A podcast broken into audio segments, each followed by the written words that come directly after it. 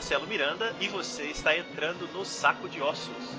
O episódio de hoje não vai ser sobre um filme, nem sobre um cineasta e nem sobre um subgênero. E sim, a gente vai falar sobre um estúdio.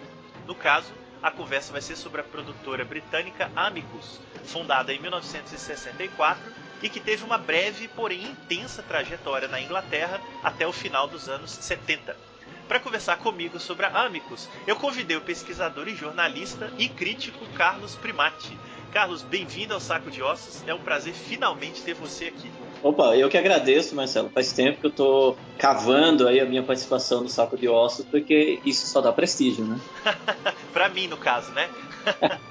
Muito bom. A gente não podia estar tá estreando essa conversa entre nós aqui no programa num assunto mais empolgante para nós dois, em especial para você, que eu sei que é muito fã do cinema de horror britânico. Então, justamente por isso, eu acho que não poderia ter alguém mais interessante para conversar sobre a Amicus. Muita gente conhece a Hammer, a grande produtora de cinema de horror britânico, mais ou menos no mesmo período, e menos gente conhece a Amicus, né? Esse estúdio foi fundado por uma dupla de americanos, o Max J. Rosenberg e o Milton Subot no começo dos anos 60. E aí eu já queria começar te perguntando, já passando a bola para você, de onde vieram esses caras? Quem são esses americanos que vão fundar um estúdio em Shepperton, na Inglaterra, no meio dos anos 60?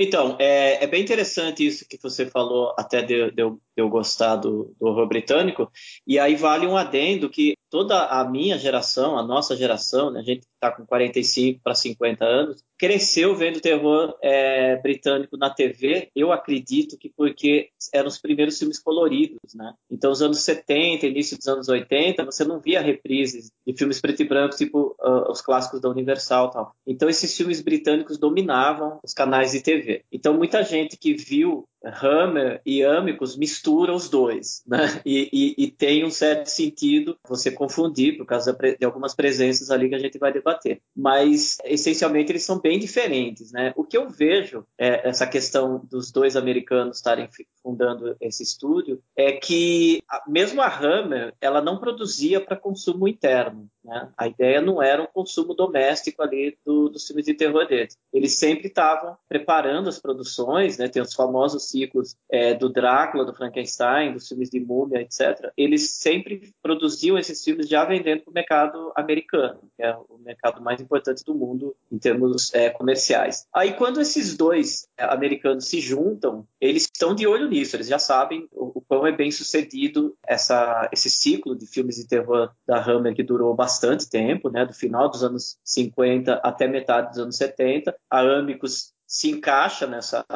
nesse nicho, né?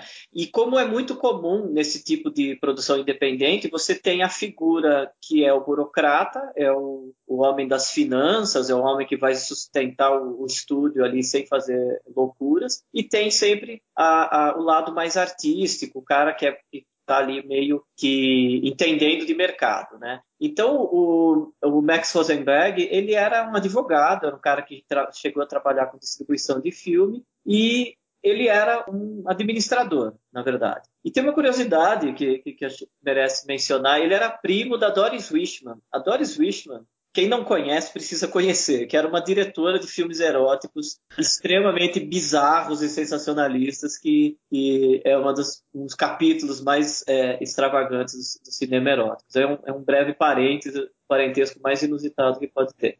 Mas a figura é, criativa e a força mais interessante dessa dupla, com certeza, é o Milton Subotsky. Ele é um típico é, cineasta do, do, mercado exploitation, né? que encontra um nicho que é possível de, de, de, de explorar, literalmente, né? de, tentar prosperar em cima de, uma moda, e isso vai mudando com o passar do tempo. O Roger Corman é um exemplo clássico disso. E a trajetória do Milton Subotsky é um pouco parecida com a do Roger Corman, porque ele começou produzindo filmes de rock and roll, quando o rock and roll estava bem no início mesmo. Então ele já começou investindo nisso. Depois ele passa pela ficção científica, pelo horror, como a gente sabe. Ele é um cara que voltado ao, ao cinema comercial, totalmente. Né? E essa parte do, do rock and roll eu acho interessante porque ele chegou até a compor canções de rock and roll nos, nos primeiros filmes ali, então ele, ele tinha um envolvimento com esse tipo de música. E isso é interessante porque uh, enquanto a gente olha para os filmes da Hammer, sempre aquele horror gótico do, do século XIX, aquela coisa muito de castelo sinistro, esse tipo de coisa, a, a gente vai perceber na, na, nos filmes da Amicus uma coisa mais contemporânea. E essa questão contemporânea envolve um cenário que é muito forte culturalmente, em termos é, até sociais mesmo, da, da, da, Inglaterra dessa época, que é a tal da Swing em London. Né? A, era a capital mais moderna do mundo naquele momento, né, no metade dos anos 60 para frente. Basta a gente falar em Beatles e Rolling Stones que a gente já sabe qual cenário era esse. E aí essa, essa, essa, esse imaginário do rock and roll, do, da, da, cultura pop, ele aparece é, inserido de uma maneira interessante nos filmes da Amicus. Então essa personalidade, essa experiência, esse gosto do, do Milton Subotsky pelo mundo da música jovem, digamos assim, acabou ganhando uma, uma faceta também nas produções de terror do estúdio.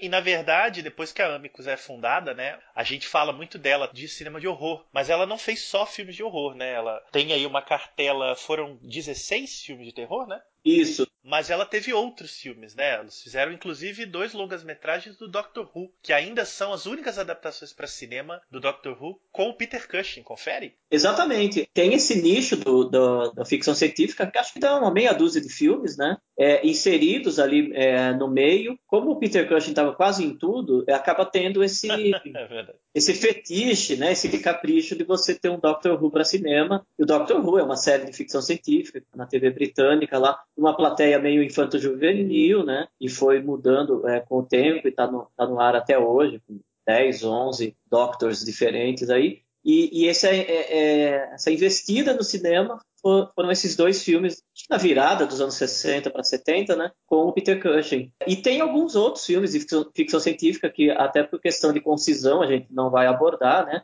mas o próprio, próprio, Fred Francis, que é, um, que é, uma figura que vai estar dominante aqui no, no nosso bate-papo, ele fez ficção científica para âmbicos também. Mas na proporção, assim, seriam assim, esses 16 filmes de terror, mais uma meia dúzia de ficção científica e mais uns três ou quatro, três filmes de fantasia, mais aquelas fantasias com dinossauros, aquelas coisas. E também a, a própria Hammer explorou um pouco isso, né? Então, quando a gente fala de cinema fantástico, a gente sempre está no horror, na ficção científica e na fantasia. Sim. A Hammer fez muito isso, né? Os filmes de dinossauros, ou até os filmes de dinossauros sem dinossauros, né?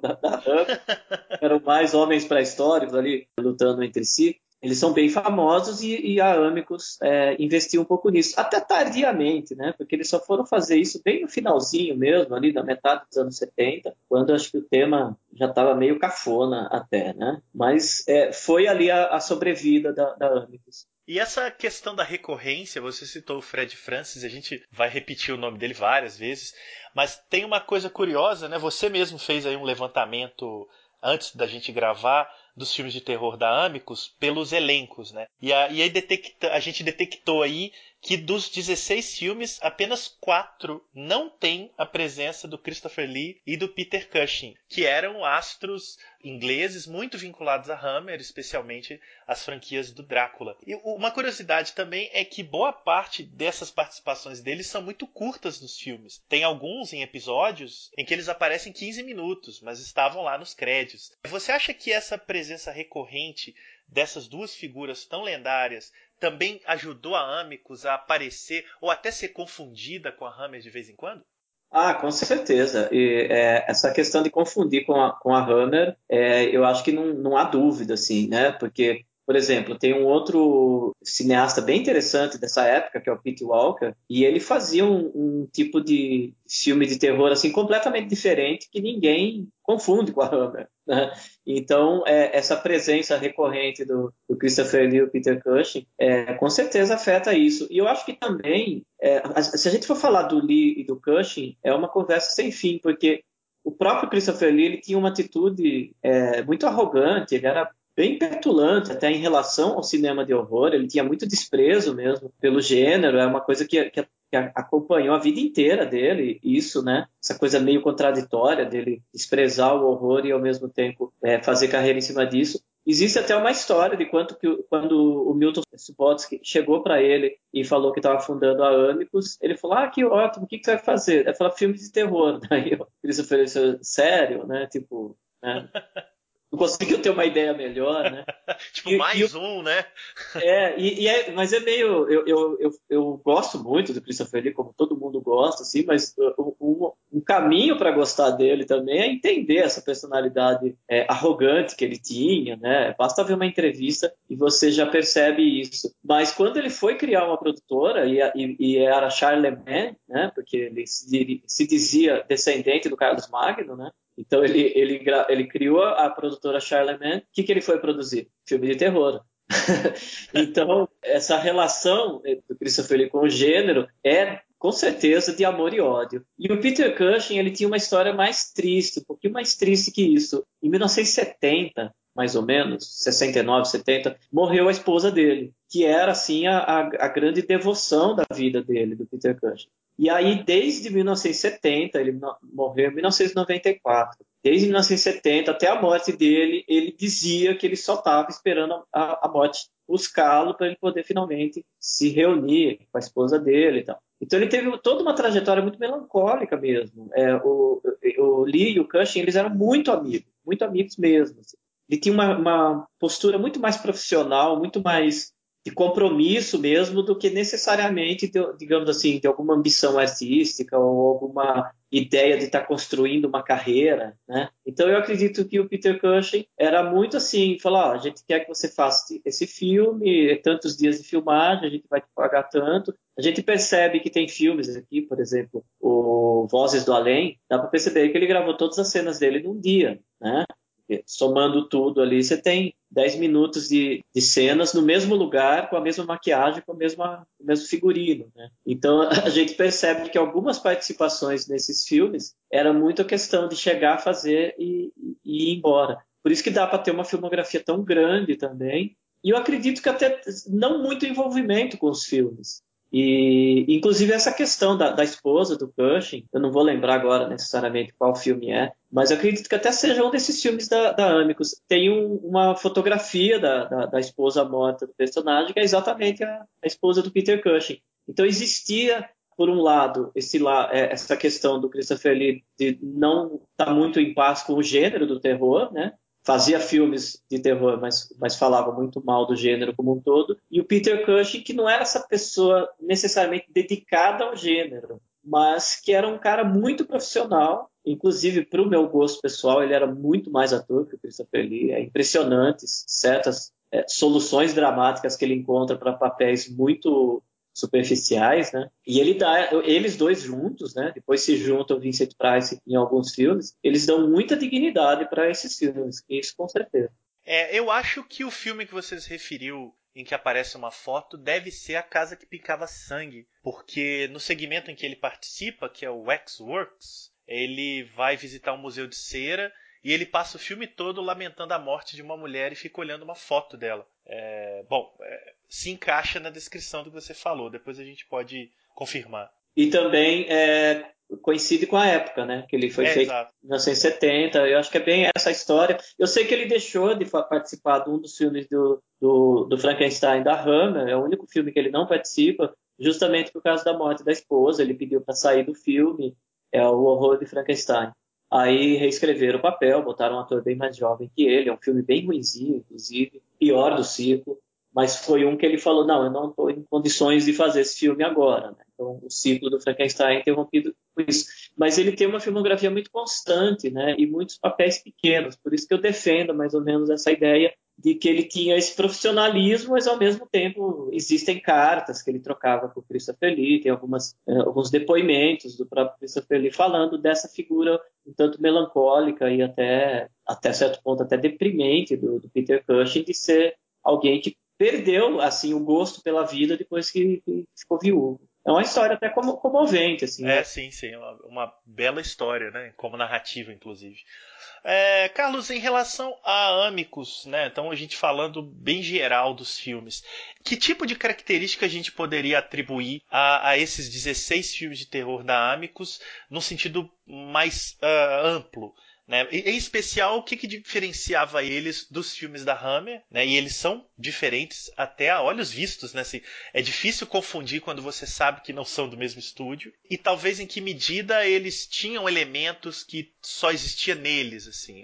Ou você não identifica muito isso? Você acha que eles eram mais genéricos? Como é que você vê as características da Amicus dentro dos próprios filmes?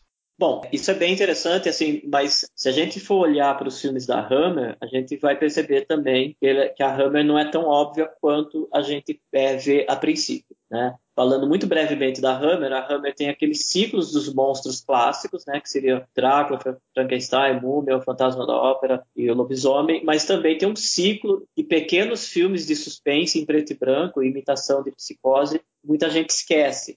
Então, se algum dia a gente for falar da Hammer, tem é, essa questão também de que a Hammer também se divide de alguma maneira. Mas eu entendo o que você quer dizer e eu acho que existe uma semelhança entre a Amicus e a Hammer, primeiro por causa da repetição do elenco, também de alguns diretores, por exemplo, o Fred Francis é, filmou bastante para a Hammer também, o Roy Ward, Ward Baker também, mas em termos de estrutura, a Amicus consagrou os filmes em episódios, coisa que a, que a Hammer nunca fez. Não existe filme em episódios da Hammer. A filmografia de terror da Amicus, pelo menos metade, são filmes em episódio. Uma segunda característica que é muito diferente da Hammer é que as histórias da Amicus quase sempre vai ter uma exceção ou outra, mas quase sempre elas são contemporâneas. É aí que entra a cultura do rock and roll, como eu falei, né? Uma coisa mais moderna, a, a juventude londrina ali presente de alguma maneira nos filmes, registrando é, esse momento histórico também do rock and roll, do, do, da psicodelia, até de certa maneira. A Hammer não fazia isso até os últimos anos, quando eles começaram a fazer até aquele famoso Drácula no mundo da minissaia, né?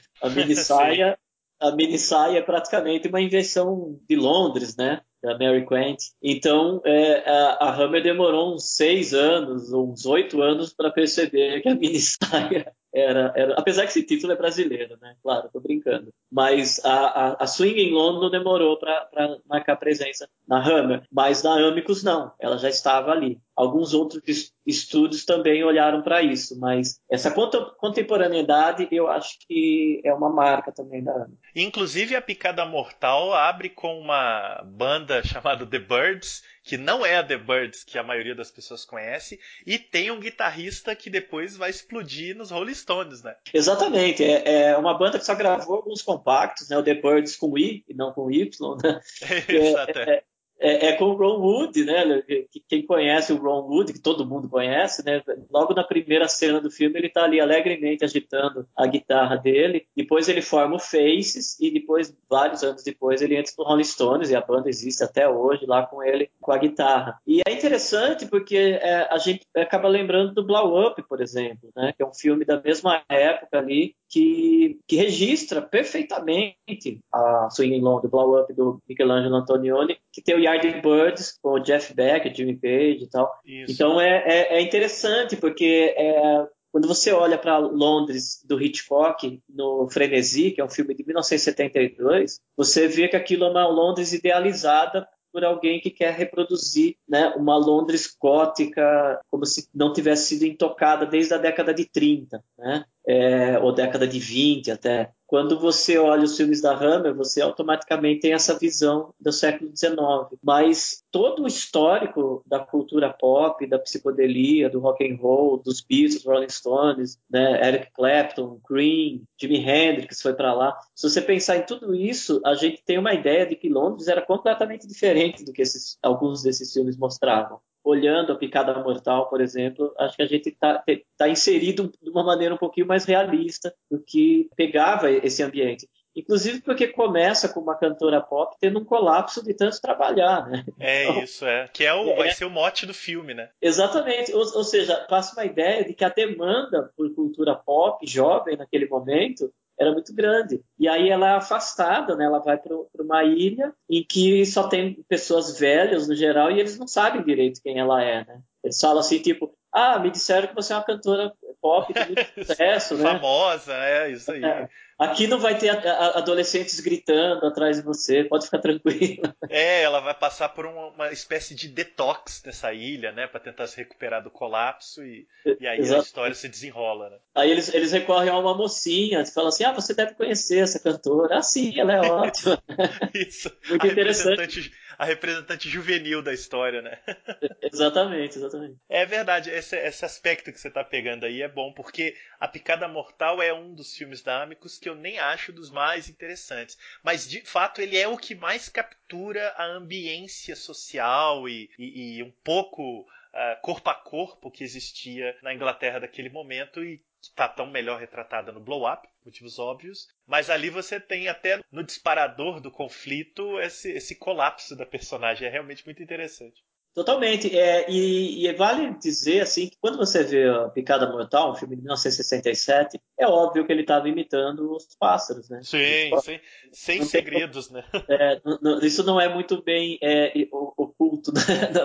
no filme. Mas vale observar, assim, por exemplo, a gente vai falar do Robert Bloch, né? E, e, ele é um dos roteiristas. Só que ele adaptou um romance que é da década de 40, ou seja, muito anterior aos Pássaros. Só que um outro roteirista chamado Anthony Marriott, não tenho maiores credenciais dele, ele reescreveu totalmente o roteiro do Bloch a ponto de desfigurar completamente a ideia original, né? Então, acho que qualquer semelhança muito grande ali com os pássaros, a gente talvez possa atribuir muito mais essa interferência de um segundo roteirista do que o Bloch adaptando um romance que já existia há 25 anos. Mas as semelhanças são, são gritantes, né? No, no, sentido de uma, uma moça bonita, jovem, desimpedida, vai parar numa ilha, existe uma, uma perturbação da natureza, que a gente vai descobrir que não é natural, né? É, ela é artificial, mas existe essa, essa é, revolta da, das abelhas que começam a matar animais e pessoas. Então a semelhança com os pássaros é, é meio absurda, assim. Mas a gente pode supor que é muito mais uma questão de produção, né? De, de, de mercado, de interesse em explorar um nicho, do que necessariamente uma, uma proposta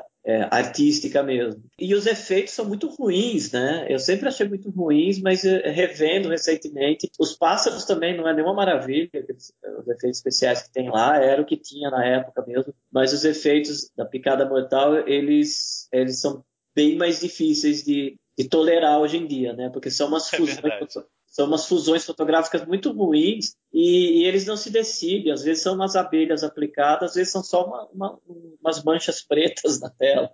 Isso, uma, uma espécie de nuvem, né? escura e tal. É, Agora, que... o... é bom né, a gente lembrar que o... os pássaros é de três anos antes, então provavelmente havia ali, deliberadamente, uma tentativa de emular os pássaros, claro que consciente também de que nunca chegaria a tanto, mas essa toda essa estrutura dramática do filme é muito próxima. Agora, eles poderiam ter sido mais sutis e não abrir o filme com uma banda chamada The Birds. É, ou, ou, ou é uma provocação, né?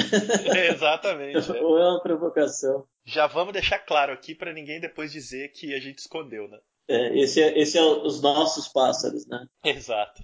Você adiantou aí um assunto que a gente poderia desenvolver um pouquinho agora, que são as antologias. É uma coisa que a Amicus vai é, notabilizar no cinema britânico. Não é a primeira antologia do cinema britânico, na verdade, o surgimento das antologias da Amicus se deve a um filme de 1945 no Brasil conhecido como Na Solidão da Noite, que o Milton Subotis, que era muito fã, acho que era ele mesmo, e quis replicar o efeito daquele filme na produtora que ele estava lançando junto com o parceiro. Talvez por isso o primeiro filme de terror da Amicus já seja uma antologia, As Profecias do Doutor Terror, que tem o Peter Cushing como um leitor de cartas do tarô que vai prevendo ali o futuro dos ocupantes de um vagão de trem. Entre eles estava o Christopher Lee. E depois o filme vai ter um. Vou tentar não dar spoilers muito graves aqui, mas ele vai ter um plot twist que vai revelar a verdadeira natureza daquela situação. Carlos, para você, as antologias da Amicus elas traziam alguma novidade no cinema de terror daquele período? E isso eu já estou ampliando para o mundo, né? A gente vai ter antologias em outros países. Eu queria que você falasse um pouco disso. Então, é, a novidade é justamente essa questão da antologia, né? Porque esse filme que você mencionou, né, o Dead of Night, ele é uma,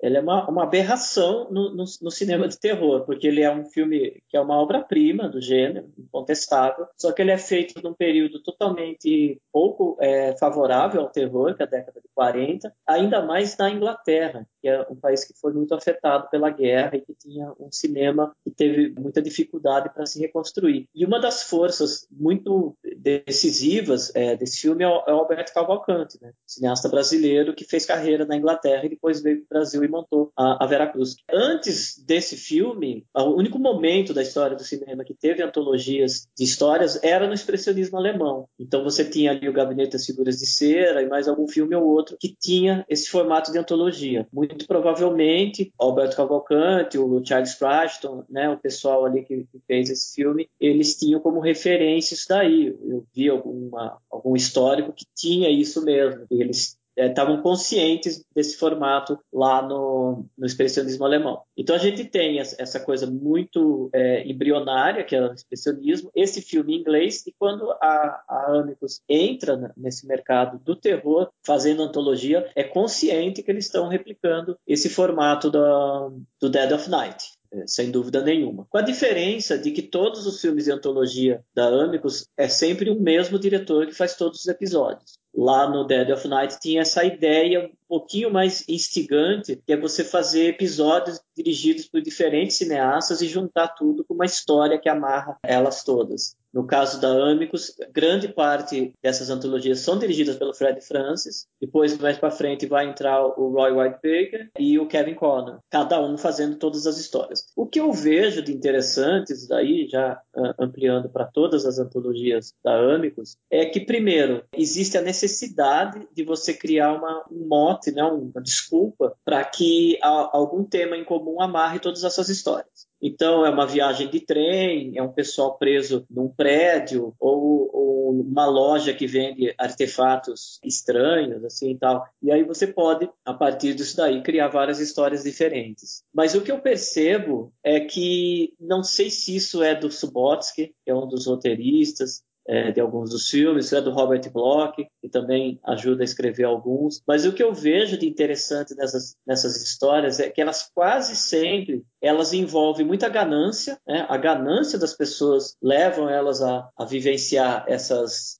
experiências sobrenaturais. Tem um que troca a etiqueta de preço de uma, de uma caixinha ali para pagar mais barato e sofre o castigo por isso. É, o cara que rouba o dinheiro. Então tem sempre uma, uma ganância mesmo é, financeira ali, de levar vantagem de alguma maneira e a pessoa sofre uma vingança sobrenatural, uma vingança inexplicada por causa dessa maldade, né? E também eu vejo esse conceito do mal elementar de cada indivíduo, que isso é discutido mais profundamente em alguns outros filmes, mas que existe essa ideia de que ou a pessoa é essencialmente má e mesmo que ela não manifeste esse lado, isso é apresentado num episódio de uma forma meio premonitória, tipo, isso não aconteceu ainda, mas é, inevitavelmente acontecerá na sua vida porque isso está dentro de você, ou então é uma coisa muito antiga que aconteceu com essa pessoa e ela não se lembra por um motivo ou outro, e isso é revelado por uma espécie de oráculo de uma personagem ali que tem algum conhecimento diferente. Aí eu estou misturando conceitos de vários filmes, né? É, sim, sim. As Torturas do Dr. Diablo, tem o mesmo adaptações do Tales from the Crypt, né, que a gente vai abordar mais para frente. Então eu vejo que não sei se é um formato que essa própria esse próprio tipo de narrativa impõe ou se é uma postura do estúdio ou uma, uma ideia que estava dominante na época. Mas eu vejo muito isso. Os personagens são castigados por, por ter uma falta moral ali, que eu, que eu acho curioso que muitos deles envolvem esse negócio de trapacear no preço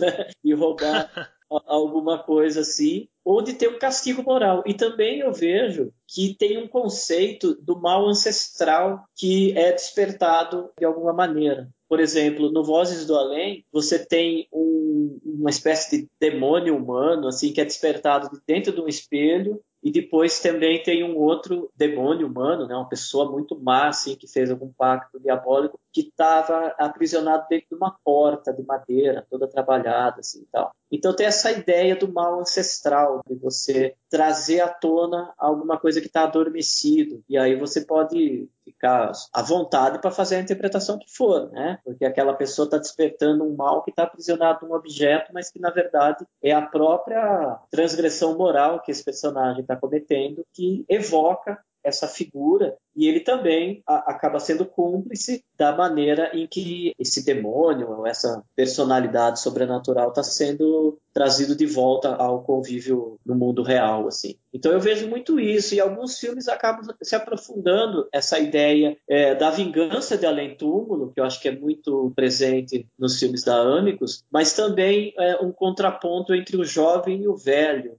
é algo que a Hammer é, abordou muito superficialmente, assim, mas a Amicus transforma numa coisa mais presente. Uh, até pelo elenco, né, tem vários elencos com jovens atores assim que vão é, se opor aos velhos. Até mesmo se a gente for olhar a Picada Mortal, é um pouco isso. Né? É a mocinha ali que chega naquele ambiente que tem dois senhores mais de idade degladiando entre si a criação de abelhas dele. É um filme problemático, né? cheio, de, cheio de coisa errada, mas existe essa ideia da, da juventude né? sendo jogada num mundo de maldade que é dominada pelos velhos. Né? Se a gente for olhar, o, o, a gente ainda não falou do Psychopaths, Bonecas da Morte, mas também tem um pouco isso, os jovens ali sendo vítimas da, de uma geração mais velha. Então, eu, eu, vejo talvez como um interesse mesmo do, do Subotsky, na hora de selecionar as histórias, é puxar um pouco para esse lado. Mas você perguntou também do, do, questão do formato de antologia no resto do mundo, né? Isso é porque não era só na Inglaterra que isso estava acontecendo, apesar de que esse fenômeno, salvo engano, não se replicou tanto quanto na Amicus. Mas a gente tem antologias em outros países, inclusive no Brasil, numa época parecida, não é? Então, o Brasil é bem interessante porque por algum motivo ali nesse período de 68 até o início dos anos 70, teve uma série de filmes muito interessantes de terror em formato de antologia.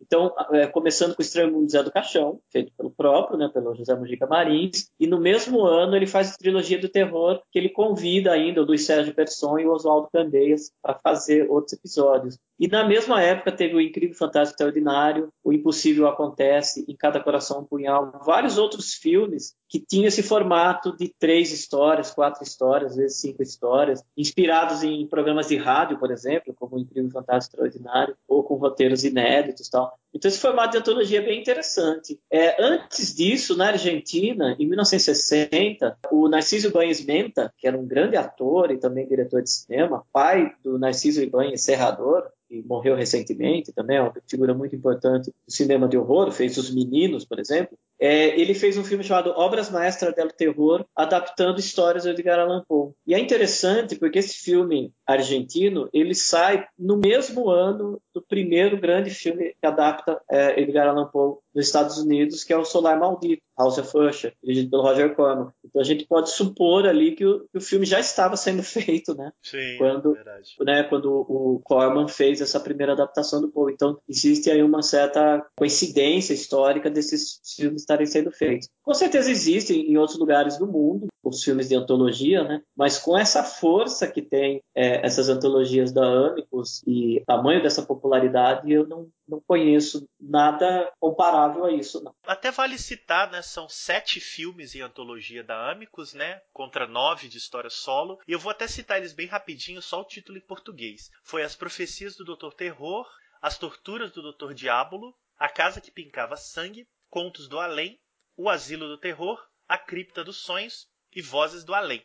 Todos esses são formados por quatro a cinco episódios. Todos eles têm o mesmo diretor, não o mesmo diretor em todos os filmes, mas cada filme tem um único diretor. E você falou uma coisa da popularidade, e é verdade, eu encontrei uma informação de que em 1972, o Contos do Além, que é uma adaptação do Tales from the Crypt, foi o filme mais popular nos Estados Unidos depois do Poderoso Chefão. Então você imagina o tamanho disso. Caramba, que interessante. É interessante isso também, porque a gente está falando de um estúdio britânico, né, de um cinema inglês de horror, mas na verdade a cultura americana está em tudo, né? Porque Tales from the Crypt é um fenômeno do, dos quadrinhos de, de, terror, mas é um fenômeno americano que impactou principalmente dentro dos Estados Unidos. É uma história completamente apática, se contar numa outra ocasião, né? Mas que gerou aquele pânico da delinquência juvenil, até que foi criado um, um selo de autocensura, isso no começo dos anos 50, que acabou banindo essas, essas revistas em quadrinhos. O Tales of the Crypt está ainda muito presente porque a série dos anos 80, 90 está tá, tá sendo relançada em DVD, está disponível em streaming, então é, já é um cult, já é um clássico, né, a série.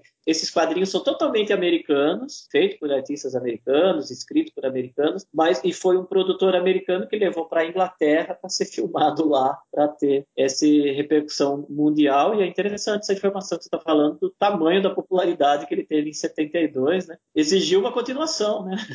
E a Amicus adaptou né, histórias da EC Comics, que são esses quadrinhos que você está falando, em dois filmes, né? O Contos do Além e o Vault of Horror, né? Que no Brasil tem o nome A Cripta dos Sonhos. E a, é isso, os quadrinhos da EC Comics, é, inclusive, foram adaptados pela Amicus numa parceria com o criador deles, que parece que supervisionou os filmes também. Na época ele estava muito atuante ainda. Os quadrinhos eram dos anos 50, mas ainda havia essa presença. Então é uma, é uma espécie de adaptação bem oficial e, e não à toa muito fiel. Você mesmo me mostrou recentemente um livro com algumas imagens comparando os quadrinhos, as histórias, e é impressionante como eles se preocupavam em fidelizar o imaginário dos quadrinhos da IC no cinema. É, a verdade é que os quadrinhos são bons demais, né, cara? E eles bons são demais, aquilo é um absurdo.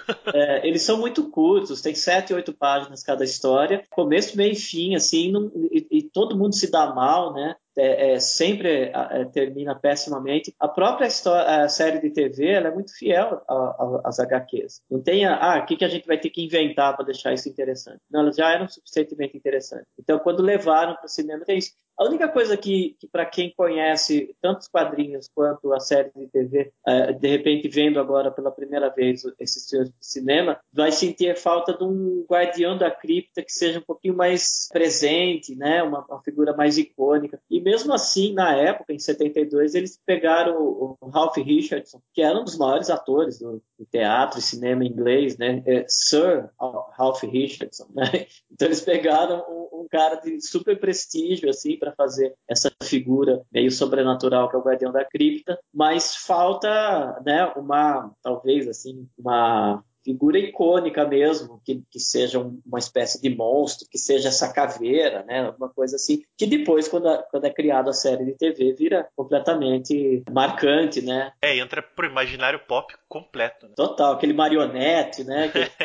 ele, ele tem umas apresentações muito parecidas com as do Hitchcock, né? isso, eu também sempre senti muito isso, né? Em é... situações inusitadas, apresentando as histórias. Se, sempre, sempre beirando o ridículo, muito trocadilho, então é, é uma combinação muito feliz aquilo. Quem conhece o Tales of the Crypt só pela série de TV, é, primeiro de tudo tem que conhecer os quadrinhos, né? Mas os filmes para o cinema são interessantes. Eu, eles são famosos, né? E tem essa popularidade que você disse, mas eu acho que nem, nem são necessariamente os melhores filmes da Amicus. Pois é, exatamente, não são. E eu não citei o nome, né? O dono da EC Comics por muito tempo foi o William Gaines, que era filho do fundador da editora, do Max Gaines, e é quem deteve por décadas, óbvio, os direitos dos quadrinhos e supervisionou essa adaptação para Amicus uma figura meio hippie, né? Com cabelo e barba enorme, assim. É, escrevia a maior parte das histórias. Tem, é, é uma figura é, absolutamente histórica, assim, para quem tem um contato mesmo superficial com quadrinhos, como é o meu caso, você tem ali o Bill Gates como um cara, né? Um herói, assim. Para fechar esse ciclo das antologias, Carlos, eu queria levantar uma questão para a gente passar mais rapidamente, que é a gente até conversou sobre isso recentemente, que eu tenho a impressão de que as antologias da Amicus detêm a maior parte das histórias de teor sobrenatural enquanto os filmes de história solo, eles têm um pé um pouco mais no materialismo, né? Mesmo quando os filmes lidam com questões que são obviamente sobrenaturais, como a picada mortal e que as abelhas são alteradas geneticamente, elas são alteradas geneticamente. Então tem um cientificismo ali por trás que justifica os acontecimentos estranhos do filme. No caso das antologias, a maior parte dos contos tem fantasmas, zumbis, lobisomens, vampiros, é, é, é, espectros e coisas esquisitas. A minha intuição diz que isso tem muito a ver com a proposta narrativa. Como a, os, as histórias são narradas por outras pessoas, no caso do Asilo do Terror, por exemplo, são os loucos do asilo que contam a história para o entrevistador. No Tales from the Crypt, você tem o próprio Guardião da Cripta contando a, as histórias para as pessoas, né? E no, no Doutor Terror também, ele lê o tarô e ele adianta ou é, é, revela alguma faceta escondida. Isso permitia que a imaginação fluísse e o sobrenatural aparecesse com muita naturalidade. Isso não está nos filmes de história solo. Raramente isso acontece. No caso do Skull, tem um elemento sobrenatural forte, mas ambíguo, porque a gente nunca tem certeza absoluta de que o personagem ali do Peter Cushing está de fato vivendo vivendo aquela situação ou ele está induzido por outras coisas. É, eu queria saber se você também tem essa impressão, tendo repassado pelos filmes recentemente, e também em relação a esse sobrenatural aparecer na Amicus em plenos anos 70, se isso fazia algum sentido ou não é, é, bem isso que você falou, e completando, é, o, tem o Doutor Diabolo, né, que é aquela figura de, de quermesse, né, de, de, feira, que fica lá cortando aquelas cordas do destino de cada um e contando as histórias, né, é todo mundo é muito no limiar da morte, né, então eu acho que, que isso é um tema bem dominante, e eu acho que o que favorece isso, se a gente quiser voltar para a origem da, da, da, contação de histórias de terror é meio aquela coisa de contar história em, volta da fogueira, né? Então tem, tem, acho que tem um caráter talvez até um pouco ingênuo, um pouco inocente, um pouco reduzido na proposta, tipo a, a coisa mais objetiva possível. Ó, vou contar a história de uma pessoa que fez uma besteira e foi perseguida por um demônio, por exemplo. E a, a própria brevidade ali, da questão de, da, da narrativa sucinta do, daquele conto exige que você tenha uma conclusão é, objetiva. Né? Não, não cabe muito espaço ali para digamos, deixar dúbio ou criar muitas camadas. Né? Até porque se você acumula isso quatro, cinco vezes dentro de um, um longa-metragem, acho que começa a confundir a cabeça das pessoas. Né? Você tem que interpretar cada um desses contos. Isso de uma maneira é, prática, pensando em questão de como que eu vou narrar isso. Mas eu acho que existe essa ideia de que cada um desses filmes, como a gente já discutiu, eles têm é, uma proposta inicial para englobar aqueles filmes. É a viagem de trem, é um passeio no parque de diversões, a loja que vende artefatos estranhos ali, né, um antiquário. Até essa loja se chama Tentações, né, do Vozes do Além. Então tem uma ideia assim de que aquelas pessoas estão sendo atraídas por, uma, por um pecado e vão sofrer as consequências. Então eu acho que tem uma necessidade da objetividade para se atingir eh, esse objetivo. Então, talvez isso explique é, esse caráter das histórias de terror. Até porque esse mesmo formato, quando aplicado em outras antologias, por exemplo, como essas antologias brasileiras que eu, eu mencionei, é também onde o, o sobrenatural está muito presente. Então, é, eu acho que essa, esse conto curto, a história do lobisomem, a história do vampiro, ela favorece você acrescentar o elemento sobrenatural que vai dar essa ideia de ghost story mesmo, né, de história de fantasma. A questão das explicações mais psicológicas, a gente tem dois grandes fenômenos é, nos anos 60, dois fenômenos relacionados à mesma questão. O primeiro é o lançamento do Psicose, né, do, do Hitchcock. Isso acontece em 1960 e aquilo transforma completamente o cinema de horror. Como eu falei, a própria Hammer, que fazia aquelas produções de época, colorida, né, investia muito na, na, direção de arte, nas cores, no, na tela larga, essas coisas, decidiu começar a imitar a psicose fazendo filmes de horror psicológico preto e branco em ambientes urbanos. Né? Então isso foi uma influência é, direta no cinema no mundo inteiro até porque esses filmes eram mais baratos, então era um convite a você fazer isso. Então, o, o Psicose lança é, é, esse horror moderno em que o monstro não é mais sobrenatural, ele é uma perturbação da mente. Então, isso é muito importante. O segundo fenômeno decorrente disso é o próprio autor do Psicose, que é o Robert Bloch. E ele não trabalha no filme do Hitchcock, mas obviamente Psicose chama tanta atenção que todo mundo quer saber quem é o autor daquele livro. Vale dizer que o livro Psicose não fez sucesso, ele não era um best-seller. O Hitchcock comprou os direitos e mandou recolher os livros das livrarias mesmo para ninguém conhecer a história antes que ele pudesse fazer sucesso. Mas, obviamente, é, o sucesso do filme projetou o autor. E ele passa a ser uma força muito determinante nos filmes da É, aí você adiantou a nossa próxima pauta, que então a gente já entra nela. O Robert Bloch quem é esse sujeito. Essa figura que eu particularmente acho muito fascinante, porque é um cara que escreve histórias em pulps, né? Ele é como Lovecraft, como Robert Howard, né? Inclusive conheceu alguns deles e de repente um livrinho dele se torna Psicose e ele passa a ser uma figura procurada, valorizada, apesar de nunca ter de fato explodido, né?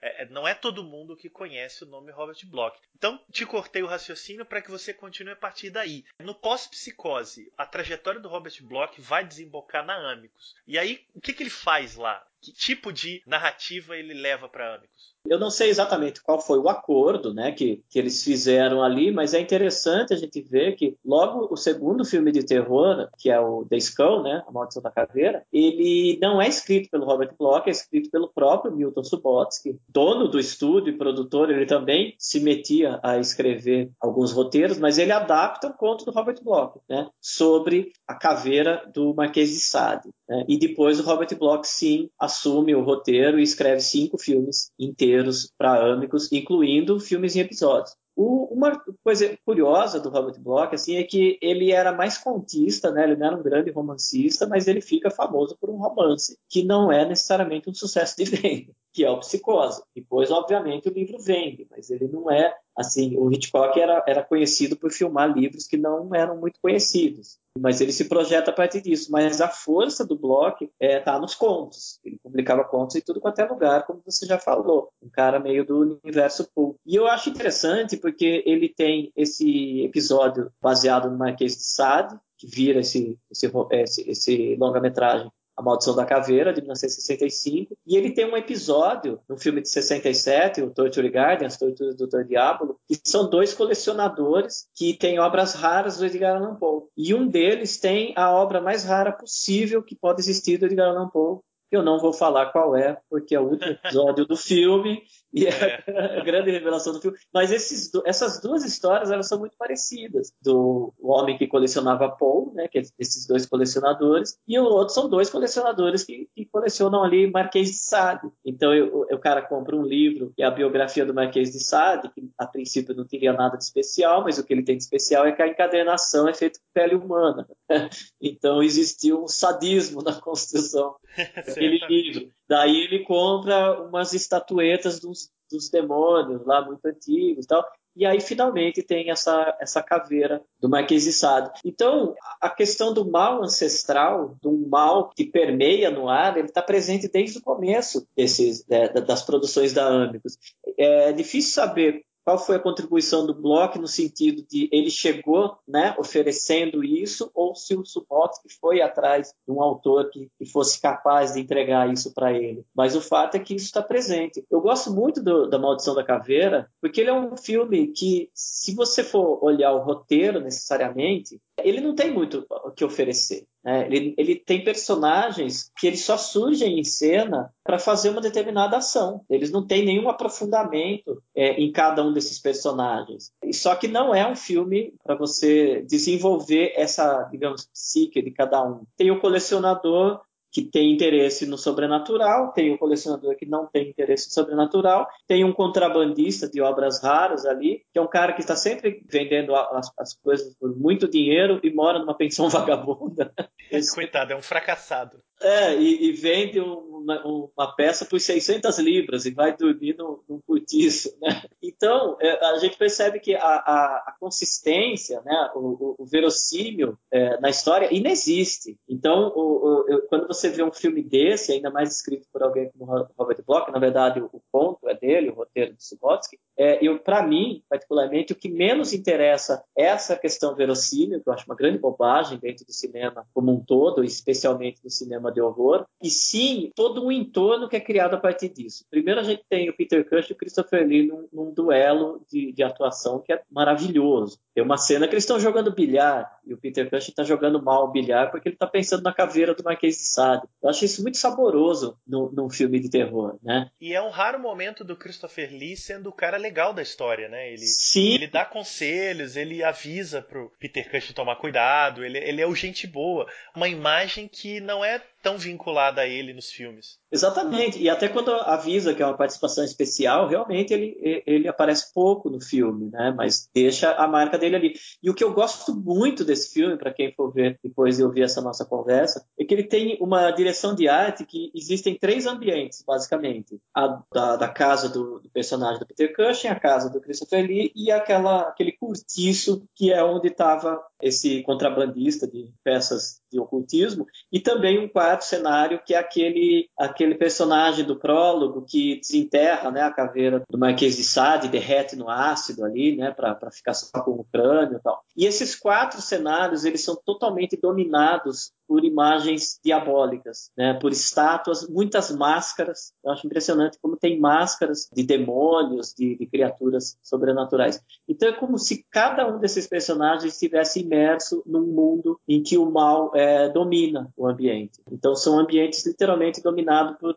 figuras sobrenaturais que estão eternamente, né, constantemente observando esses personagens. E aí o destino que cada um vai tendo, tem algumas sacadas brilhantes, né, que não, não cabe a gente se aprofundar aqui, que como roteiro, como, como até como consistência da história, não vale nada.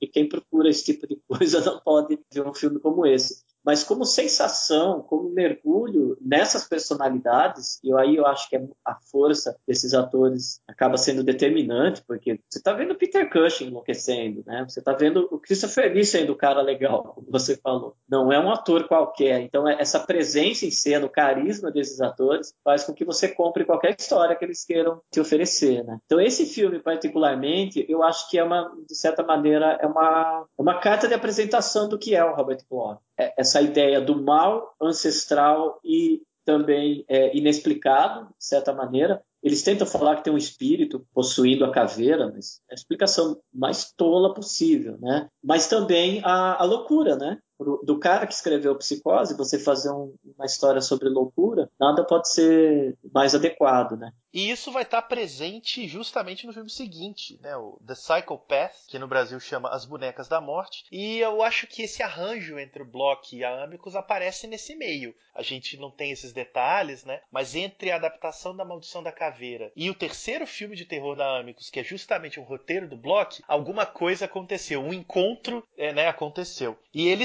escreve The Psychopath, que eu costumo dizer que é uma espécie de subpsicose. Ele não parece a princípio ser isso, é um quase um pré-slasher, né? Porque vão se acumulando misteriosos assassinatos em torno de uma determinada situação, mas vai desembocar numa solução que envolve elementos muito próximos do psicose. E aí quando a gente conversou a primeira vez desse filme, né, Carlos, você chamou atenção para a curiosidade de o autor de Psycho escrever The Psychopath. Exatamente. Lembrando que é um roteiro original, né? Escreveu direto para as telas. Essa questão de como que é o arranjo, né? A gente fala que não sabe, até porque nem interessa, né? Mas o, o Subotsky pode chegar e falar, oh, eu compro o seu, seu ponto e te contrato para escrever o próximo roteiro. É, é, irrelevante como isso. É, exatamente. exatamente. É, é. Acontece nesse meio. Mas é, de fato é isso aí. Não é, então, não é que a gente não sabe, porque é um, é um grande um obstáculo. Mistério, é. é. um grande obstáculo a ser vencido. É que é, irrelevante né, na conversa. Assim. O fato é que existe essa parceria, né? E qual roteiro ele escreveu antes ou depois. Isso a gente. Cinema é uma arte complexa e demorada, né? Então, o que a gente tem objetivamente é isso, né? O primeiro roteiro que vai para as telas dele, para Amicus, é o Psychopath, As Bonecas da Morte. E eu gosto muito desse filme, assim, assim, ele também é cheio de problemas. Né? Eu acho que esse formato narrativo é muito favorável a isso, mas ele é muito delicioso porque ele, ele sacrifica qualquer lógica também, qualquer qualquer coisa bem construída em termos de narrativa pelo efeito. Então tem vários momentos que o efeito prevalece. Por exemplo, a cena de abertura em que tem aquela perseguição de carro, encurrala o cara num beco assim aquilo tem uma força visual muito incrível, né? E depois tem uma cena que acontece numa espécie de estaleiro, né? Onde tem aqueles barcos que o cara fica soltando os barcos, eles descem naquelas plataformas, assim.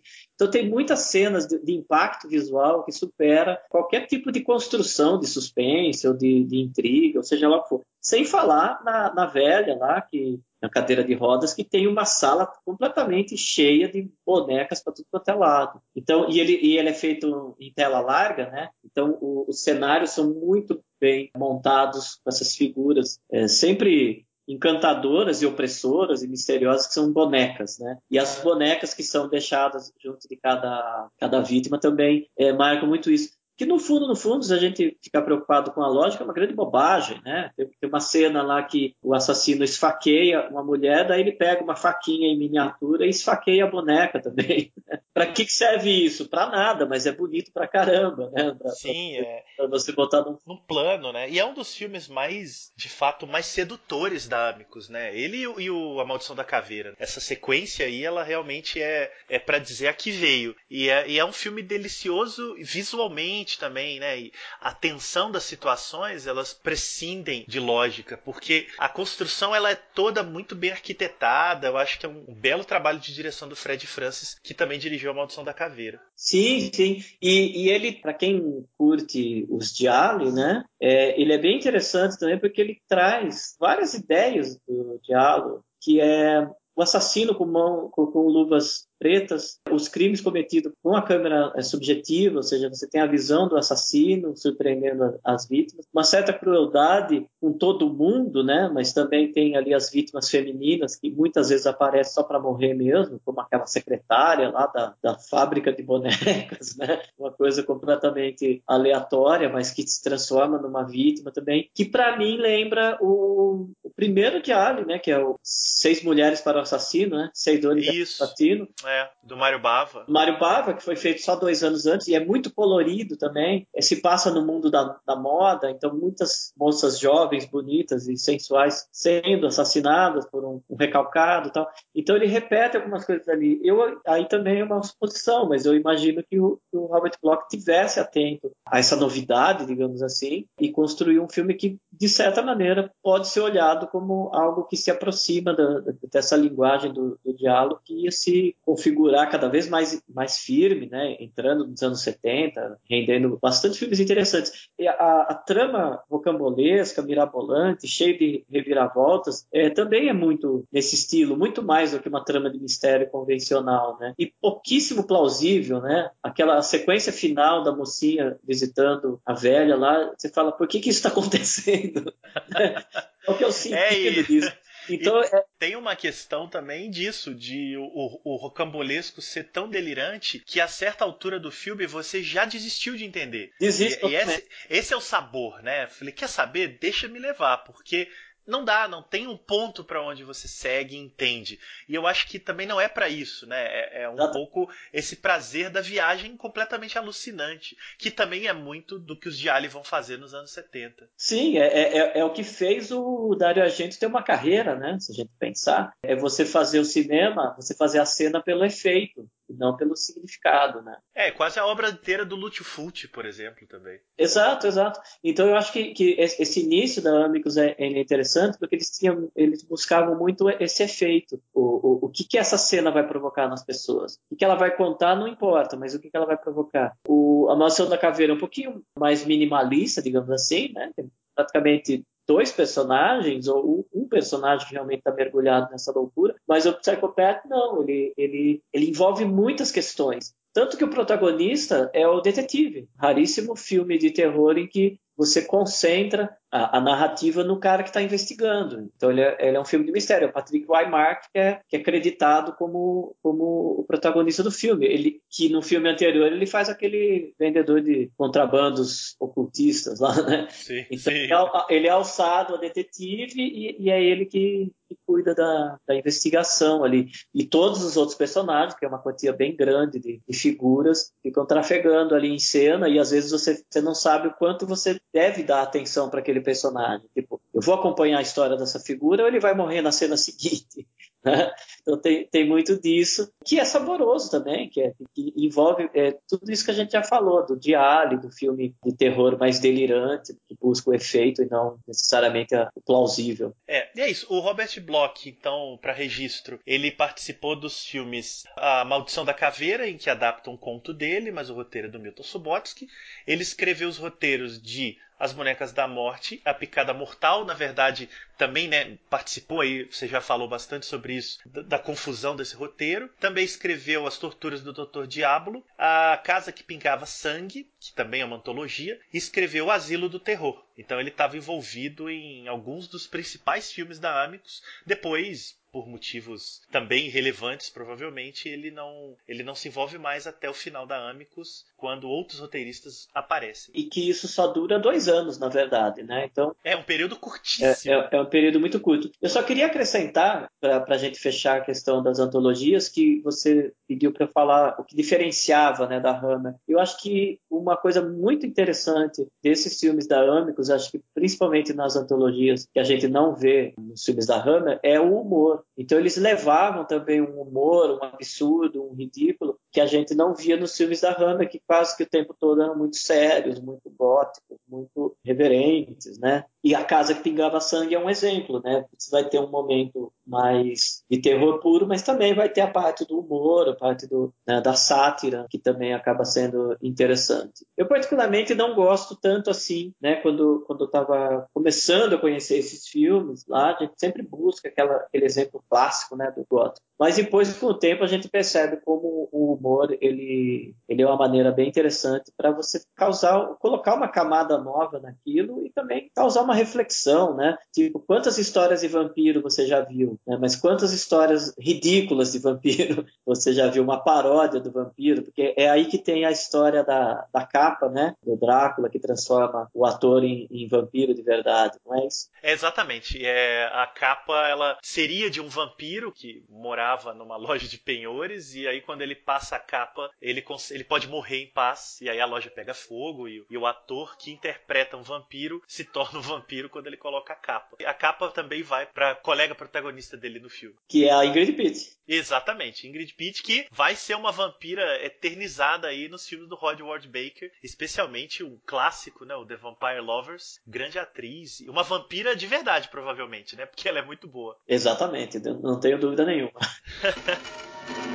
Enter death's waiting room, if you dare. Below the crypt lies the vault of horror.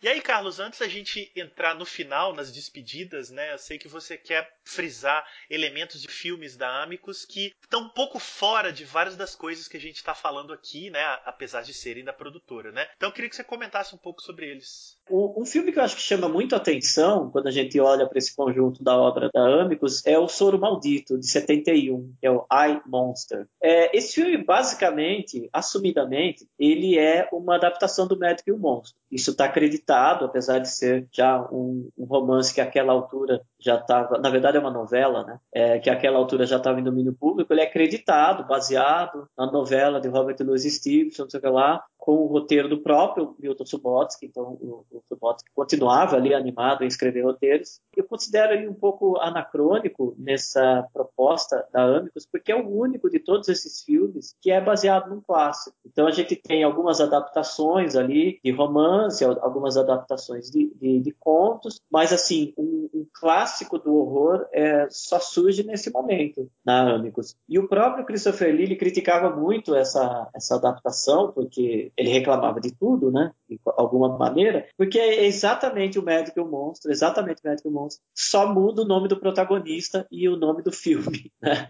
Então ele implicava muito por que, que ele não se chama Dr. Jekyll e Mr. Hyde e por que, que não é o o monstro título. Mas tirando isso, tem várias cenas e o, o nome dos outros personagens, como por exemplo o Utterson, que é o advogado, eles são idênticos ao do livro, menos o protagonista. E ele segue de maneira bem convencional a história. E, de novo, é, aborda isso, essa questão da, da, maldade como uma coisa que faz parte do ser humano, isso é discutido, né, um tema do, tanto do livro quanto do filme, se o, se o ser humano é essencialmente bom, se ele é essencialmente mal, se ele é dividido tal, e isso vai sendo desenvolvido no filme. Ele é é interessante, mas não parece um filme da Amicus, sendo que a, a Hammer abordou o Medical Monsters pelo menos umas duas vezes e poderia ser um filme da Hammer. Então, em algum momento, mais uma vez, é uma história que a gente não vai saber né, exatamente a origem, mas em algum momento a, os, os, produtores ali decidiram que seria uma boa ideia adaptar um clássico. Né? A gente está muito distante dessa, dessa realidade, mas ficar imaginando em 1971 você ver mais uma versão do Medical Monsters para o cinema, talvez não fosse a grande novidade daquele momento, né? Mas tem, tem esse, esse, anacronismo aí que eu acho é, que vale a pena destacar. Também eu acho que tem um pouco a ver essa sensação de não parece um filme da Amicus, né? E isso vai acontecer muito nos filmes tardios. O penúltimo filme de terror deles, que é o Madhouse no Brasil, chamado A Casa dos Rituais Satânicos, com o Vincent Price, né? Uma figura muito vinculada ao cinema do Roger Corman e que vai protagonizar esse filme que é uma homenagem ao próprio Vincent Price, ao legado, à imagem dele, à força dele como ator de terror. Ele faz um um velho ator veterano de filmes de terror, é basicamente uma versão dele mesmo. É até no momento do filme eles dizem praticamente o inventor dos filmes de terror. Ele é apresentado assim num programa de TV, que é atormentado pelo personagem que ele interpretou no passado, que seria o Doutor Morte, que é uma figura recorrente é, em filmes que esse personagem fazia. E no filme da Amicus, quando há trechos de filmes do Doutor Morte, eles colocam trechos de filmes do Roger Corman. então você tem aí uma, um cruzamento, um crossover de grandes figuras de uma maneira muito curiosa. Tem até participações do Boris Karloff e do Basil Rathbone em filmes antigos do Vincent Price. Esse filme ele é coproduzido com a AIP, American International Pictures, e ele a princípio não se parece com nenhum outro filme da Amicus, também por ter essa mistura de nostalgia e anacronismo que você bem apontou aí no outro filme. É, não, esse filme é interessante. Eu só queria destacar que em 1970, aquele Grite, Grite Outra Vez, ou Agonia do Terror, né, que é o primeiro título brasileiro desse filme, o Scream and Scream Again, ele tem o Vincent Price, o Christopher Lee e o Peter Cushing. É um curioso encontro né, de três figuras já super icônicas né, do terror, o Price, o Lee e o Cushing, num filme da Amicus. Vale dizer que é, um, que é dirigido pelo Gordon Hessler, que é um diretor alemão que de certa maneira foi lançado para o cinema pelo Hitchcock. Ele era o produtor da série de TV do Hitchcock e começou a dirigir depois disso, quando voltou para a Inglaterra. Ele saiu da Alemanha, foi para os Estados Unidos, depois voltou para a Inglaterra e virou diretor. Acabei de falar da filmografia bastante restrita, né, da Amicus de terror, são 16 filmes apenas, mas tem um filme de todos esses que é muito raro, chamado What Became of Jack and Jill, exibido no Brasil como O Estranho Caso de Jack and Jill. Esse filme nunca teve um lançamento oficial que não fosse cinema, é, até mesmo a exibição na TV é, fora do Brasil é muito raro, mas ele é encontrável no YouTube. Inclusive, a, própria pessoa que botou no ar conta a história do, da, do resgate desse filme. Ele quase que não é um filme de terror. É, eu acredito que, em grande parte, seja por ser um filme bem problemático em todos os aspectos. É a história de um casal jovem, bem jovem, né? um rapaz de 22 anos e a namorada dele, mais ou menos da mesma idade, que estão muito ansioso, ansiosos para que a avó desse rapaz morra logo para eles poderem tomar a casa dela e o dinheiro dela. E eles decidem apressar a morte dela, aterrorizando essa, essa velha, dizendo que existe uma rebeldia na cidade, querendo é, roubar a residência dos velhos e matar os velhos. Pessoas com 80 anos merecem morrer para dar espaço para os jovens. Uma coisa meio maluca. Mas o, o filme ele é problemático porque esse casal de jovens é muito desagradável. Logo nas primeiras cenas você já pega uma bronca muito grande deles que persegue você até o final. E a velha é muito boazinha. Então você nem tem uma velha megera que você torce para morrer logo e acaba criando uma situação de repente de humor negro. E você nem tem um jo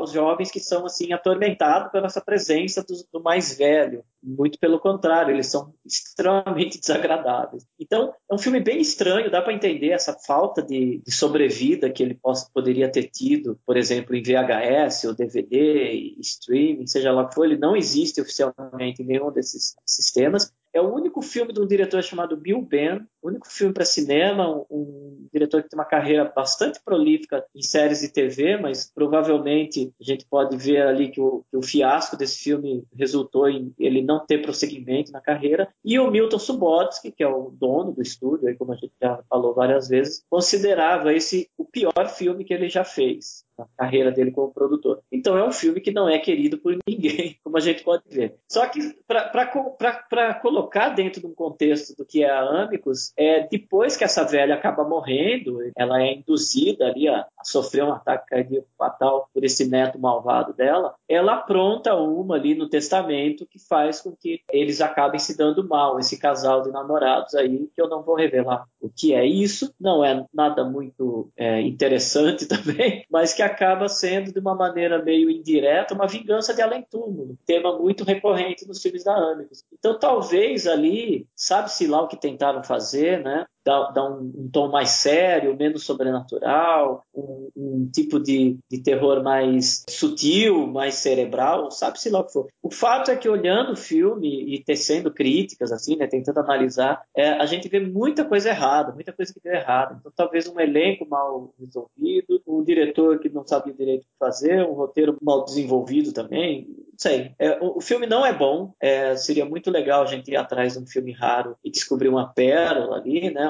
uma obra-prima perdida, mas não, ele é ruim mesmo. E aproveitando isso, eu queria falar muito rapidamente do Fred Francis, que a gente mencionou o nome dele, mas nunca se aprofundou nele, né? Como bom executor da indústria, a gente vai passando ali ao largo e ele está sempre por perto. Totalmente. E, e, eu queria falar do Francis pelo seguinte: ele era um baita de um fotógrafo, fez vários filmes como diretor de fotografia, algumas obras-primas do cinema, como Os Inocentes, né, O Cabo do Medo, do Scorsese. Então, ele tem uma carreira muito prolífica. E no cinema, ele fez principalmente, como diretor, é, ele fez principalmente filmes de terror, mas ele era muito irregular. E eu acho que o grande momento dele é justamente na Amicus. Ele fez filmes para Hammer, só que ali ele tinha uma, uma, uma, comparação, né, um parâmetro, que era o Terence Fisher, que era um diretor que, pelo menos na Hammer, conseguia resultado bem melhor que o dele. E eu queria falar disso porque esse, o estranho caso de Jack and Jill, que é, como eu falei, um filme que dá muito errado, ele pode ser comparado com um filme muito raro e obscuro do Fred Francis, chamado Mumsy, Nanny,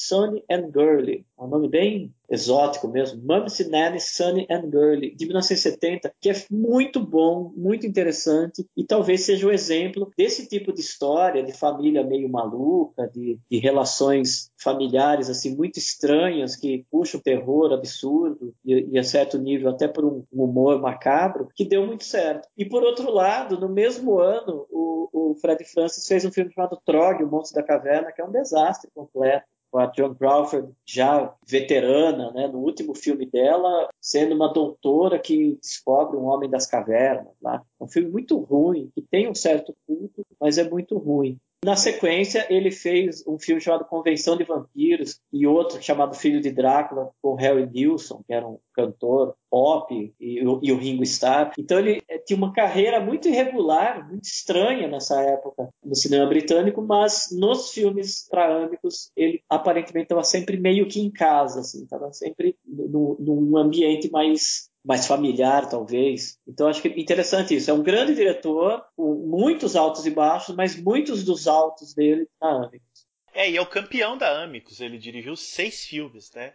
Incluindo os cinco primeiros de terror. Tô falando aqui seis filmes de terror da Amicus, né? Ele já dirigiu logo os cinco primeiros, depois teve uma pequena folga e aí voltou em 72 com o Contos do Além. Exatamente. E, e fora da, da Amicus, ele fez um filme que a gente pode chamar também de uma obra-prima do cinema para outro estúdio, que foi para Taigon, chamado Essência da Maldade, de 1973, The Creeping Flash. E esse Essência da Maldade, ele acaba sendo muito parecido com a Amicus, porque como a gente está discutindo aqui, muitos desses filmes Amicus buscam essa essência da maldade. Né? A, a pessoa, o ser humano é essencialmente mal, ou ele é levado a ser mal, qual a origem disso, né? Então isso pode remeter tanto ao The Skull quanto aos episódios do Vozes do Além e tal. Então é bem interessante isso. Eu acho que é uma das grandes riquezas do cinema de terror você ter essa, essa investigação né, do, do, do, que é a maldade, afinal. E esse filme explora muito bem isso de maneira científica. Eles são cientistas que estão literalmente buscando e isso que o título brasileiro anuncia, né, a essência da maldade.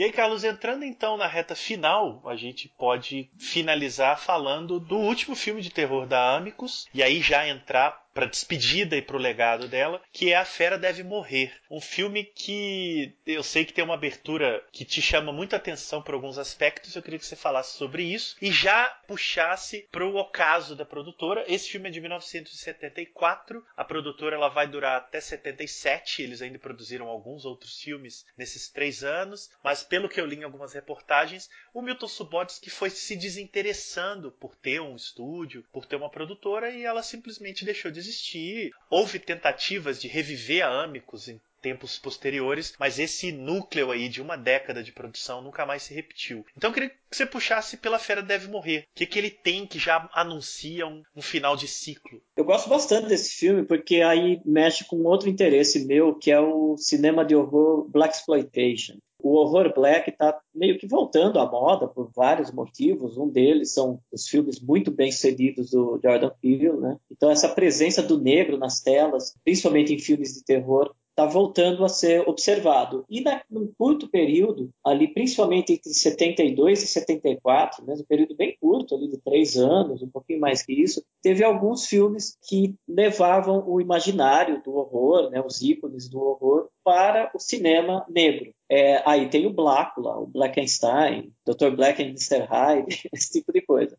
todos os grandes clássicos ali foram transformados em, em, filmes de terror com um elenco predominantemente negro. Nem sempre os diretores eram negros, mas aí é um outro detalhe. E aí a Amicus entrou nessa, junto em, em parceria com a IP, né, mais uma vez, que produzia os outros filmes de Black Exploitation de horror, como eu já mencionei, como Black, etc. Aí eles produziram A Fera Deve Morrer, The Beast Must Die que é um filme de lobisomem. Então, o lobisomem negro é esse filme é, da Amicus. E, e, a abertura eu acho muito interessante, porque é um, um homem negro, jovem, assim, sendo perseguido de helicóptero numa selva, uma espécie de selva, né, numa região de muita vegetação, assim, e ele está totalmente cercado por câmeras de vigilância, microfones e soldados armados que cercam ele e encurralam, e ele, pois é solto para continuar sendo caçado nesse ambiente selvagem, assim e a gente descobre que tem uma pessoa numa sala de controle que está cuidando dessa caçada, né? Então ele lembra imediatamente um clássico do cinema, que é o Most Dangerous Game, que é, é essa ideia de ricaços, né, de pessoas poderosas é, caçando seres humanos num ambiente controlado, assim, numa ilha ou, ou numa selva particular, alguma coisa do gênero. Então você tem ali uma imagem muito forte de um homem negro sendo caçado por soldados, né? praticamente um alemão na sala de controle. Inclusive é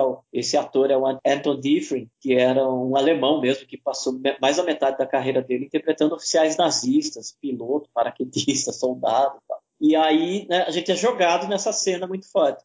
Só que logo na conclusão desse prólogo, a gente descobre que esse personagem negro, que é feito por um ator chamado Kelvin Lockhart, fazia filmes de ação na época, ele na verdade é um milionário que tem uma mansão gigantesca nessa propriedade particular e ele contratou esse, essa figura que parece um alemão aí para instalar um equipamento de segurança na, na, propriedade dele, com câmeras e microfones, para vigiar totalmente aquele ambiente, porque ele quer fazer uma caçada humana.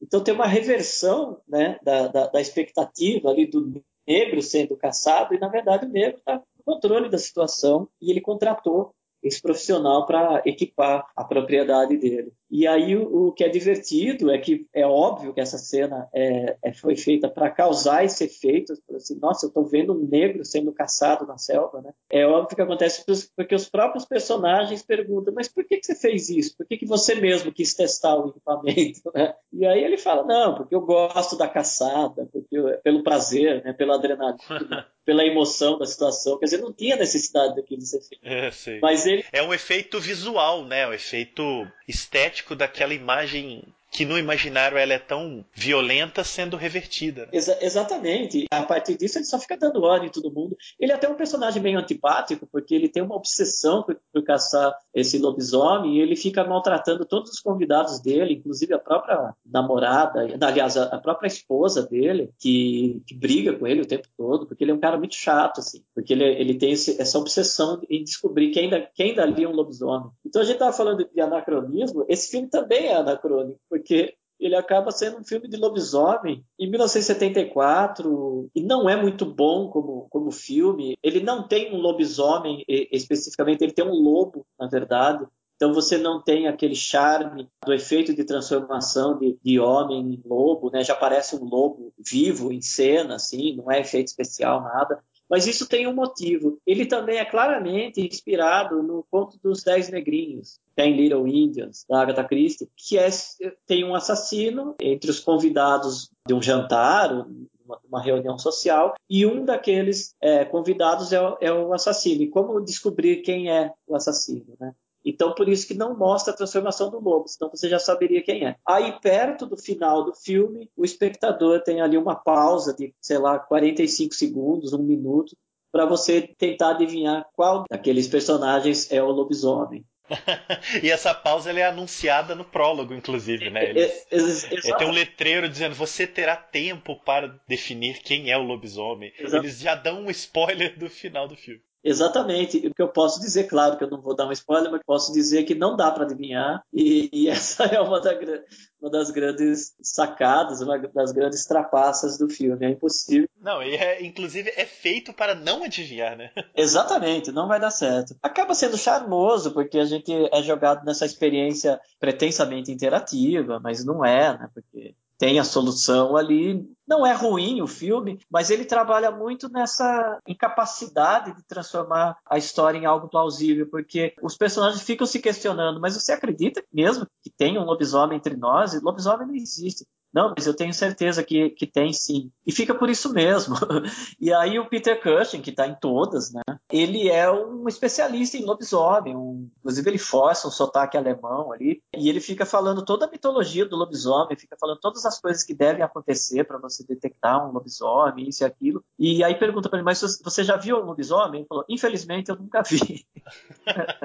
então o filme trabalha muito em cima dessa ideia de tipo, não, aqui tem um lobisomem, mas será que lobisomem lobisomem existe? Não, existe sim, eu acredito. Não, eu não acredito que exista um lobisomem. Então insiste muito nisso, sabe? Tem uma certa dificuldade em te puxar para dentro da história, realmente. Então, eu, ah, você falou muito da questão do sobrenatural e do, e, né, do psicológico, de, de, outras camadas assim. Esse filme ele tem um lobisomem, né? De fato, existe o sobrenatural, mas os personagens não conseguem construir essa relação até que você aceite que isso está acontecendo. Então, é um filme mais contemplativo mesmo, né, para você acompanhar a história, mas assim, não deu certo, né, longe de ser um clássico, só mesmo essa, essa característica de ser um, um black exploitation de horror, né, o único black exploitation de lobisomem que eu, que eu tenho conhecimento, mas é tanto que acaba a, a Amicus nesse momento, no horror. Aí eles investem um pouco em filmes de fantasia, né? Muito ali em cima do, de animais pré-históricos, o povo que o, que o, tempo esqueceu, esse tipo de coisa, mas é, já é de um, interesse menor, inclusive filmes que não que não têm sobrevida, né? A gente é, vê, vê, esse interesse sempre sendo renovado, porque qualquer produção de terror tem algum tempo, né? Décadas de 70, 60, 80, seja lá o que for, mas alguns filmes de fantasia e ficção científica, eles simplesmente ficam velhos. Eles, eles perdem o apelo, perdem o interesse. Né? O horror, a gente tem que reconhecer que sempre tem uma maneira de renovar o interesse por aquilo. Terrifying horror of man killing vine with a human brain that creeps and kills. The terrifying horror of the dead entombed for 200 years that creeps its way back to terrorize the living. Uma coisa bacana do Subotsky é que depois que acabou a Amicus, ele teve ali uma, um final de carreira, digamos assim, em que ele levou algumas adaptações de Stephen King para as telas. Então ele é uma figura importante também para popularizar o King ali no meio dos anos 80, início dos anos 90, que é quando o Milton Subotsky morre, né? Então ele produz aí uns 5, 6 filmes até morrer, e entre eles o Maximum Overdrive, que não é necessariamente uma obra marcante do Stephen King no sentido da qualidade, mas acaba sendo o filme que o próprio Stephen King dirige, né? Então, o Subotsky tem um, um papel nisso, o Olhos de Gato também e tal acredito que muita gente conheça os filmes da Amicus que a gente falou, mas com certeza conhecem mais ainda essas adaptações do Stephen King. Então, quando o Subotsky entra nos anos 80, ele já tem ali uma estética, né, uma proposta bem oitentista, né, bem diferente, fugindo desse horror gótico, essas coisas todas que a gente comentou anteriormente. Então, tem isso de, de interessante, assim, no, no, finalzinho da carreira dele, né, de volta para os Estados Unidos, né, que é onde ele nasceu, já se envolvendo com a obra do Stephen King, que ele comprou os direitos de um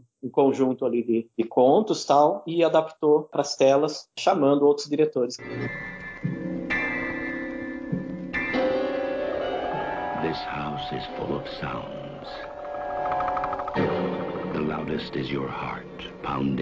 Legal, Carlos Primati. Poxa, muito bom. Excelente conversa sobre a Amicus. Quem nunca tinha ouvido falar, eu acho que agora tem um bom catálogo do que seja essa produtora. Quem conhece ou já viu alguma coisa também certamente contribuiu muito para aprofundar a importância desse estúdio e do que ele representou na história do horror britânico. Quero demais agradecer sua presença aqui e também agradecer a Obras Primas do Cinema que cedeu um box do volume 1 de DVDs da Amicus, que a essa altura já foi sorteado entre os interessados. Então, quem estiver escutando aí, eu sorteei o box na página do Instagram do Saco de Ossos. Volta e meia a gente vai tentar sortear mais brindes lá pro pessoal. E foram dois boxes de DVDs, né, com 12 filmes no total. Então, o mercado brasileiro tá bem nutrido de filmes da Amico. Se a gente considerar que são menos de 20 filmes, a gente já tem 12 disponíveis. E a você, Carlos, obrigado mesmo pela disponibilidade, pela atenção e cuidado aí que é difícil analisar um estúdio, né?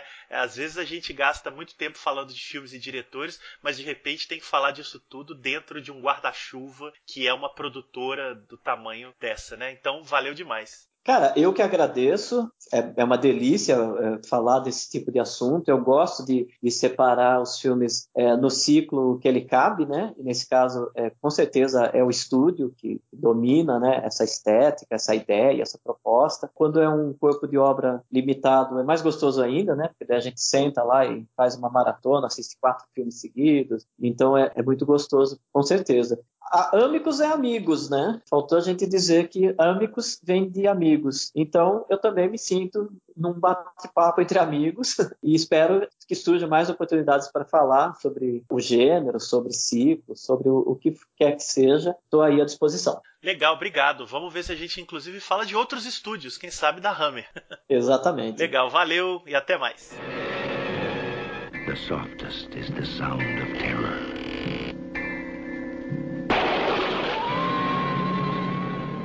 In this house, terror waits for you in every room. Where are they?